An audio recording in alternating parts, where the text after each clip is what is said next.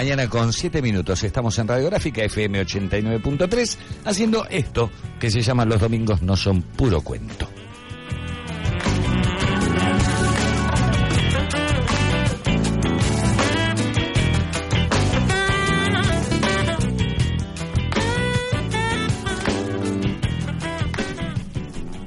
Voy a poner tu voz. A ver si puedo. No creo en ningún tipo de mediación entre un libro y su lector. De los libros dan cuenta los libros. Invitado por Juan a prologar su obra, entendí que debía dar cuenta del modo y el marco en que esta obra fue concebida y construida. No fue elaborada la manera en que suelen escribir los libros, como producto de un proceso individual, personal, aislado. Más bien, Diario de Alpargatas es una construcción en la que estuvo involucrado el cuerpo, la emoción, los kilómetros recorridos, el azar. Y los soportes fueron todos. Teléfono, chat, micrófonos, grabadoras, web, nada. Entonces, desde ahí me atrevo a decir que esta obra, antes que un libro, es el soporte en el que finalmente quedó registrada una travesía por el continente necesario. Es decir, esta América que es aquí y es hoy. Una travesía en la que se pusieron en juego las variables de la comunicación para devenir, por su propia dinámica y objetivos, en una pieza que es parte de esta construcción colectiva que es la comunicación popular. Estamos transitando un cambio de era. Las actividades humanas se encuentran atravesadas por una profunda transformación de paradigmas.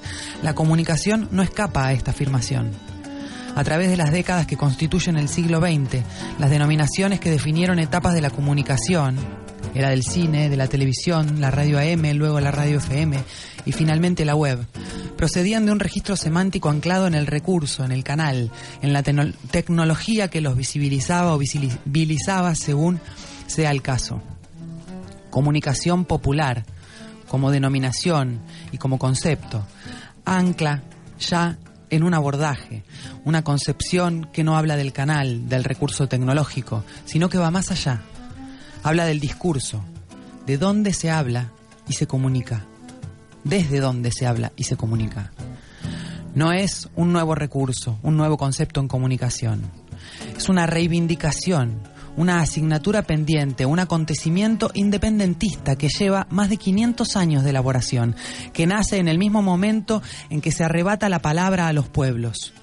Supongo que de no existir el concepto imperial del terrorismo internacional de mercado, sería ocioso adjetivar esta comunicación de alternativa. Por eso mismo la comunicación popular es un hecho étnico, continental, independentista antes que meramente comunicacional. Claro que no pueden soslayarse ni el aspecto técnico ni los soportes, pero no lo es, no es lo que lo define. Esto es lo que inscribe a Diario de Alpargatas en un fenómeno del que da cuenta el concepto de comunicación popular, producto antes que en un hecho editorial. La cuestión del soporte queda atrás, y no por su formato, sino por su concepción. Juan que también es Kirchner, hecho que si bien interesa en este caso más que a la genealogía que al tema que nos convoca, no pasa desapercibido en las calientes zonas de la región que transita. Un hecho fortuito cuando el cuerpo y la historia son las que se, son las que se desplazan, deja de ser menor y alimenta la trama de anécdotas que también constituyen un viaje. Juan, portador de apellido entonces, recorre Latinoamérica primero con su cuerpo y con su historia. Y son allí las alpargatas, el vehículo, trabando otra necesaria red conceptual, ya que el soporte de este hecho de comunicación popular es un viaje que alude al orden semántico de que primero las alpargatas y después los libros. Aquí desmentimos la interpretación arbitraria del gorilaje. En eras de superación, ampliación de movimiento continental denominado peronismo en el siglo pasado, representa una simultaneidad necesaria para este siglo, condensando libros y alpargatas en una convergencia. Y esta vez el recorrido que registra Diario de Alpargatas no es ya de motocicleta, sino de alpargatas. Y la América también empieza a ser otra. Venezuela y la cobertura periodística en la que un líder gana primero con su cuerpo y luego solo con su alma las elecciones más legítimas y limpias del continente. La alusión al arrebato del idioma guaraní que registra Juan se vuelve guarango genocidio y operación imperial mediante. Su nostalgia que se torna saudade, saudachi, en un Brasil tan inmenso como contradictorio, y unir y venir, una reincursión permanente en su punto de partida. ¿Qué es la radio? Las radios alternativas, desde donde diseña el recorrido, donde establece cada próxima estación, donde se ensambla cada una de las piezas para la construcción colectiva de la comunicación popular, de la que este trabajo ya es parte. Mario Sadras, comunicador y militante popular, junio 2014.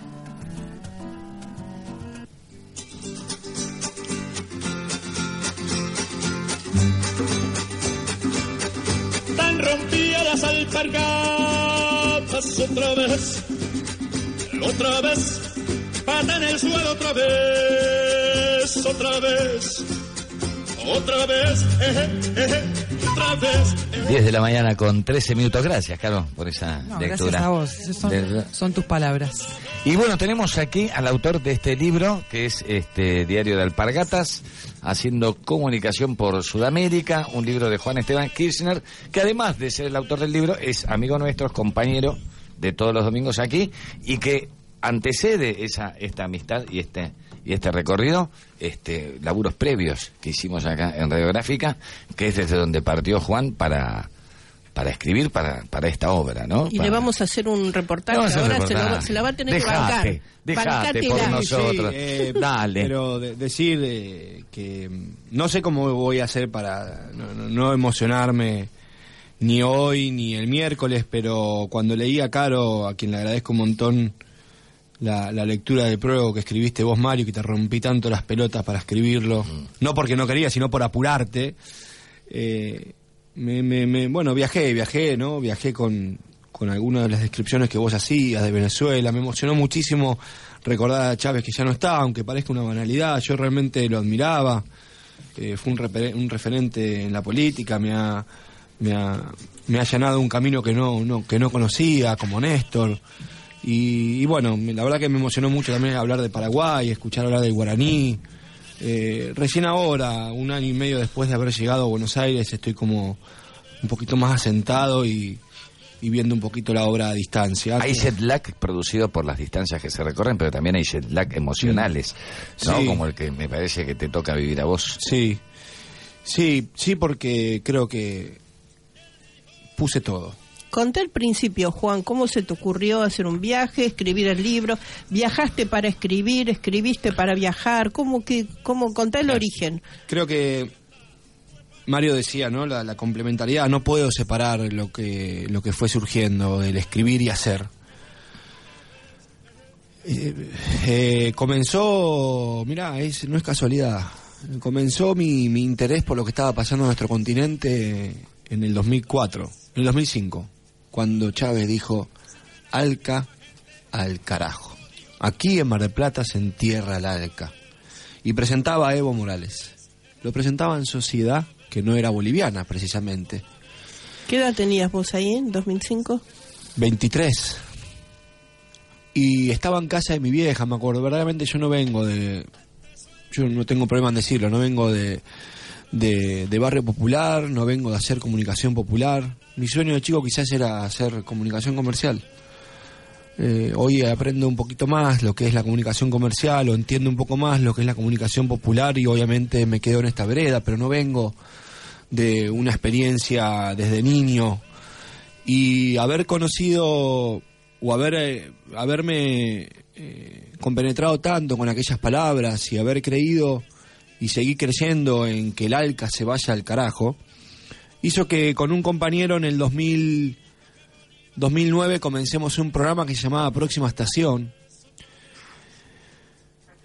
y, me reuní con Ariel Weyman, a quien estoy muy agradecido. Hemos tenido diferencias y, a esta distancia de un año y medio de estar acá no me quedan más que palabras de agradecimiento con Ariel. con Lucas, con Carlos y con todos los que trabajan con ellos. Eh, y bueno, me acerqué a la radio, le dije a Seba, a Seba Comelini, otro gran compañero, le digo, Seba, distribuyamos este programa por distintas radios comunitarias, populares. Y un día me acerqué acá, lo conocí a Ariel y digo, Ariel, yo te traigo el enlatado, vos ponés el horario que quieras. Yo lo único que quiero es que, o nosotros lo único que queremos es que se empiece a conversar sobre lo que está pasando en Sudamérica. Estamos hablando del año 2009. ¿Y del 2005 al 2009 qué pasó en tu vida? Estudié, estudié, estudié, estudié, ¿Qué? palabra, ¿Qué palabra, comunicación social en la UBA. Y al mismo tiempo empecé a hacer televisión. No me sentía muy cómodo, pero me daba el dinero suficiente para viajar a Bolivia, para viajar a Cuba, para conocerlo a Evo, para viajar a Ecuador. Y cuando llegamos acá aquí con Seba, un día llegamos y Ariel nos dijo, perfecto. Y bueno, yo traía el enlatado, me acuerdo, los martes al mediodía y un día me lo cruza Mario. Y Mario me dice, Fue "¿Vos muy quién sos?". gracioso ese día. Fue muy gracioso. Digo, me dice, ¿vos quién sos? Me dice Mario. No, yo traigo un enlatado sobre un programa, se llama Próxima Estación. Y me dice, ah, pero yo, eh, ¿qué? ¿Qué Sudamérica? Eh, sí, estoy con un amigo uruguayo que lo conoce al Pepe. Vení, pasá a ese radio, me dice. Que había cantado candombe con el Con el Pepe, Pepe Urugu- con el- a raíz de un acto que hubo, si mal no recuerdo, En por 33. El, en 33 por el ferrocarril eh, transnacional Sí, Uruguay algo Argentina. sí, sí. Algo de eso había. Y él le daba vergüenza hablar a mi amigo uruguayo. ¿No quiso? No quiso. Y me dijo, habla vos, me dice. Habla de tu programa. Y cuando termina el programa, este cazador de talento, bueno, no, no, no, sé si soy un talento, pero este cazador de, de aquellos que creemos en otra comunicación, me dice, venite todos los martes. Y bueno, me comprometí con una comunicación que nunca había hecho, me comprometí, como decía al principio, con todo, como suelo hacer con todo en mi vida. Puse todo, y en el viaje puse todo, cuerpo y alma, vida. Fa- falta un corazón, pasito ahí. Vos viniste a hacer el programa todos los martes. Hicimos el programa todos los martes Un montón Mario. de tiempo. Un montón de tiempo. ¿Cómo surge el viaje? ¿Cuál Y el viaje surgió en el 2001, no me olvido más. Dije, yo termino de estudiar acá, me acuerdo de venir a una clase, un loco, Esteban Gerardo. Dije, yo, este tipo es un genio. Yo me tengo que conocer gente como este tipo. Y dije, y acá Manuel Machi me dice, suscribo, Esteban Gerardo. Y dije, yo termino de esta carrera en el 2005, mirá qué fantasía, la terminé en el 2012, y me voy de viaje. Y bueno, en el 2009 comenzaba todo este, este trabajo de radios populares, comunitarias, sobre la comunicación popular en Sudamérica, sobre lo que estaba pasando en el continente, y con Seba Comelini estamos convencidos de que se había dado un nuevo significado a los pueblos, y dije, "Oh, vamos con el programa, vamos con Mario, empecé a venir a la mañana con Carlos Aira, y se terminó de forjar la idea el día antes que salí. Pero hasta ahí no había libro todavía. No, hasta allí no había libro, hasta allí había simplemente deseos de conocer esta América profunda De ir, recorrer. de ir y recorrer y empaparme los pies de barro. Y tampoco estaba la idea de las radios, pero Omar Zanarini y Carlos Aira, a quien quiero mucho y me encantaría que estén el día miércoles, me dijeron, loco, salí una vez por semana con nosotros al aire de donde estés. Y yo casualidad, no solamente hice radio con ellos, sino que ahí me abrió la idea de juntar a las radios que conocía, empezar a interconectarlas entre ellas y salir en contacto con ellas a medida que yo avanzaba haciendo campaña por Hugo Chávez Frías para octubre del 2012 en Venezuela. La meta final era esa, no terminó siendo la, meta final, después volví a, a hacer el mismo recorrido al revés, pero la meta final era ir a las elecciones en Venezuela y vivir con cuerpo y alma aquello que lo escuché decir a Chávez al, al carajo en el 2005 en Mar del En Plata. esa recorrida por toda Sudamérica, ¿cuándo fue que se te ocurrió escribir un libro sobre esto? Eh, eh, dije, esto tengo que escribirlo en internet por lo menos y comunicar a mis compañeros. De hecho, lo hacía por mail, mandaba una casilla a, a mailing, mandaba mis impresiones, una cosa desprolija. Dije, vamos a darle un formato. Y como me gusta, y esta negrita, esta computadora, a quien llamo negrita, me acompañó a todo el viaje, la amo, verdaderamente la amo. Eh, fue muy fiel. Eh, empecé a escribir y dije, bueno, vamos a darle un formato. Y hice una página. Y cuando regresé, la página estaba, verdaderamente estaba completa, con audios, con fotos, con escrituras, con comentarios. Y dije, vamos a bajarlo al libro. Y nuevamente me encontré en Buenos Aires con el apoyo incondicional de compañeros que me dijeron, sí, loco, escribí un libro. O compañeros que me dijeron, yo te escribo el prólogo. Pasó que eh, pudiste ver en el momento de la construcción esto que venimos diciendo, o sea, esto, el libro fue, como decía un poco en el prólogo, fue programa de radio, Mm. fue viaje, fueron reportajes, fue internet. ¿Y por qué la definición? O sea, ¿qué es de todo eso, de todo ese recorrido que hiciste, lo que vos sentís que le da sustancia al laburo? ¿El papel? Este, No, las la páginas, el via- la radio. Yo creo que el, di- el- el libro es un programa de radio, por eso también tiene errores. Viste que los programas de radio a veces hay interferencias. No, no errores Hay de ruidos. radio, hay ruidos. Yo creo que el libro tiene errores como esos. El Lo libro- presentas el miércoles, quiero que lo cuentes varias veces para que no quede ningún Ahí vamos. oyente ni oyenta sin enterarse. Pero el libro es eso, el libro es un programa de radio. Por eso también, con mucho miedo de, encapsular en la idea presentación y darle un tono frío, presentar un libro y demás, le, propuse a unos compañeros que me acompañan, que es Manoso Producciones, a Leonardo Noyes y Santiago, le dije, muchachos, vamos a hacer un programa de radio la- ahí en vivo, digamos, esto no tiene que ser una presentación, esto es un- una esto es radio. Así que el miércoles 12 a las 7 de la tarde en el aula 310 voy a tratar de no emocionarme porque también va a haber gente muy querida, no solamente aquellas que están interesadas en otro tipo de comunicación, sino también familiares que me han acompañado. Es lindo emocionarse. Sí, Juan. sí, este, No, no trates de no, deja que fluya. este, bueno, eso me cuesta bastante. Eh, vamos a hacer un programa de radio con Mario, con Ariel, con Luis Lázaro, coautor de la Ley de Medios, y con otro compañero que incondicionalmente me ha acompañado en todo momento que se llama Modesto Emilio Guerrero.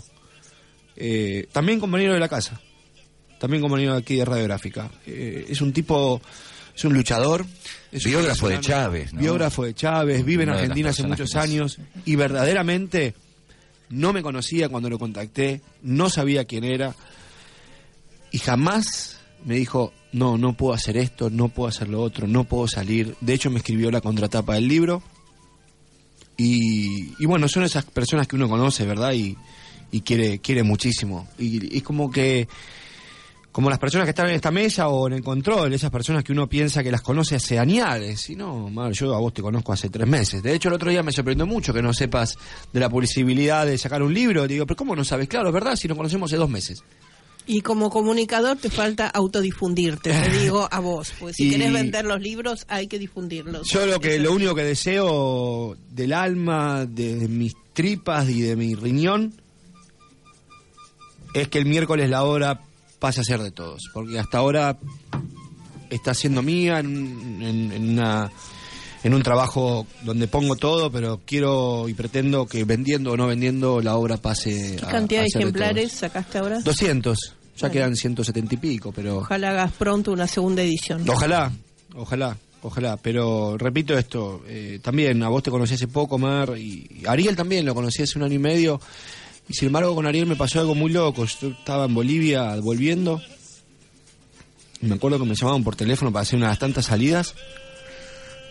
Y Ariel me saludó como si fuéramos amigos toda la vida. Y, lo que dijo, dije, sí, Ariel, no, lo dije al aire, no nos conocemos, pero pero es como que si nos conociéramos, ¿no? Eso es lo que tiene quizás la militancia, que la estoy descubriendo hace muy poquito. Con Mario ya hablé un montón y de Caro puedo simplemente decir que tiene una sensibilidad que admiro y que envidio sanamente. Así que Caro también el miércoles va a ser parte y Caro también va a estar con sus obras allí. Quizás con algunos señaladores, con algunos cuadritos. Qué lindo. Claro que dibuja maravillosamente para que el oyente que no sepa de qué hablamos este no no se puede creer. Los que dibujos que hacen tienen un ángel. Creo que nuestros oyentes ya conocen. Esto es radiográfica. Muy cual. gráfica. Radio plástica. Emotion, Radio Emotion. Radio Emotion. literalmente gráfica. Sí, yo, vamos a seguir conversando después. Los invito a tomar un mate en La Paz con Divididos. Así. Nos vamos a La Paz, qué linda ciudad. Vamos por a La Paz favor, y a tomar mate con hojita de coca. Pues tanto. Dale.